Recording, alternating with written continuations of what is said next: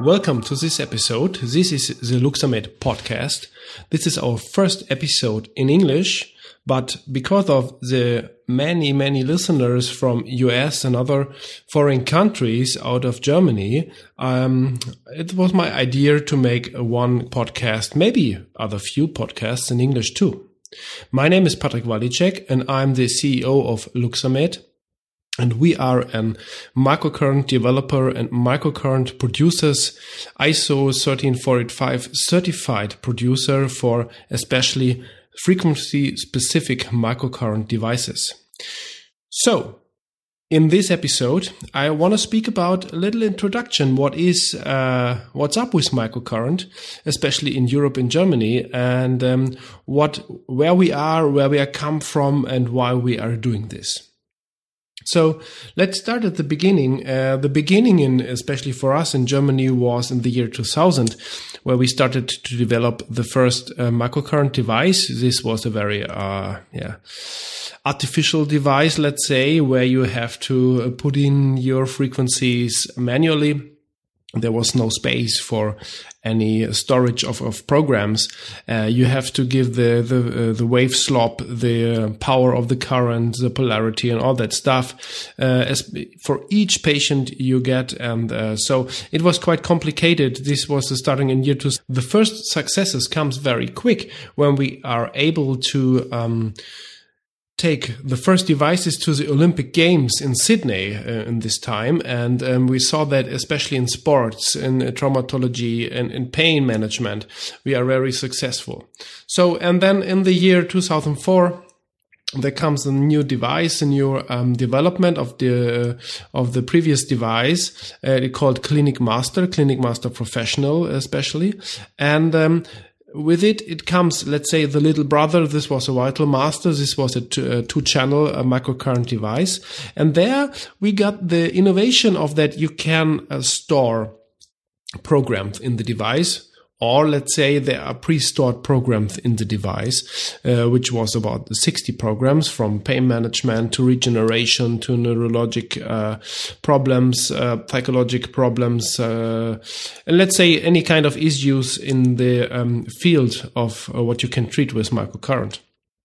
And this it was a really success story uh, of microcurrent in that in that period, because the sales started in year 2003, in the end of 2003, beginning of 2004, and um, it goes on until uh, 2010, 2011.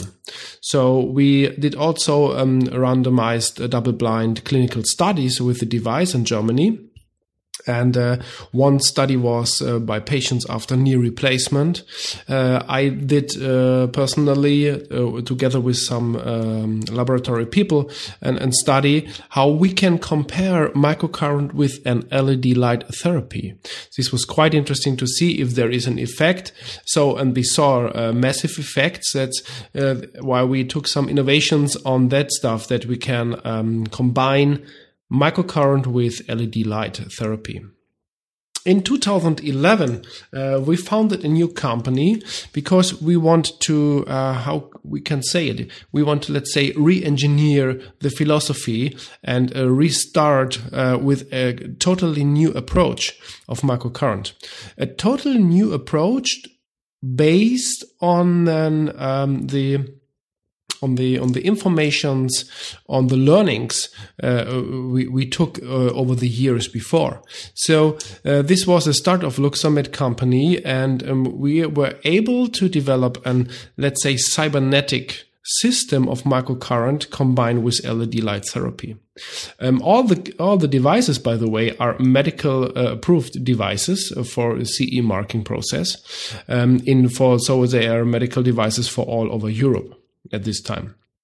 And um, so what we saw that is that there is an, autom- uh, an automatic and let's say an, an automatic en- engagement with the patient's tissue uh, in com- uh, in the combination of frequency specific microcurrent frequencies.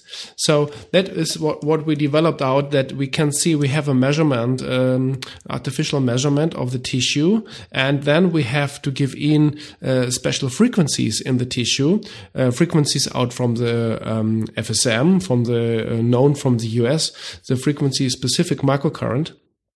And there we saw massive effects in the therapy of, um, of, of, of, damaged tissue, of painful tissue, of chronic, uh, chronic problems of patients.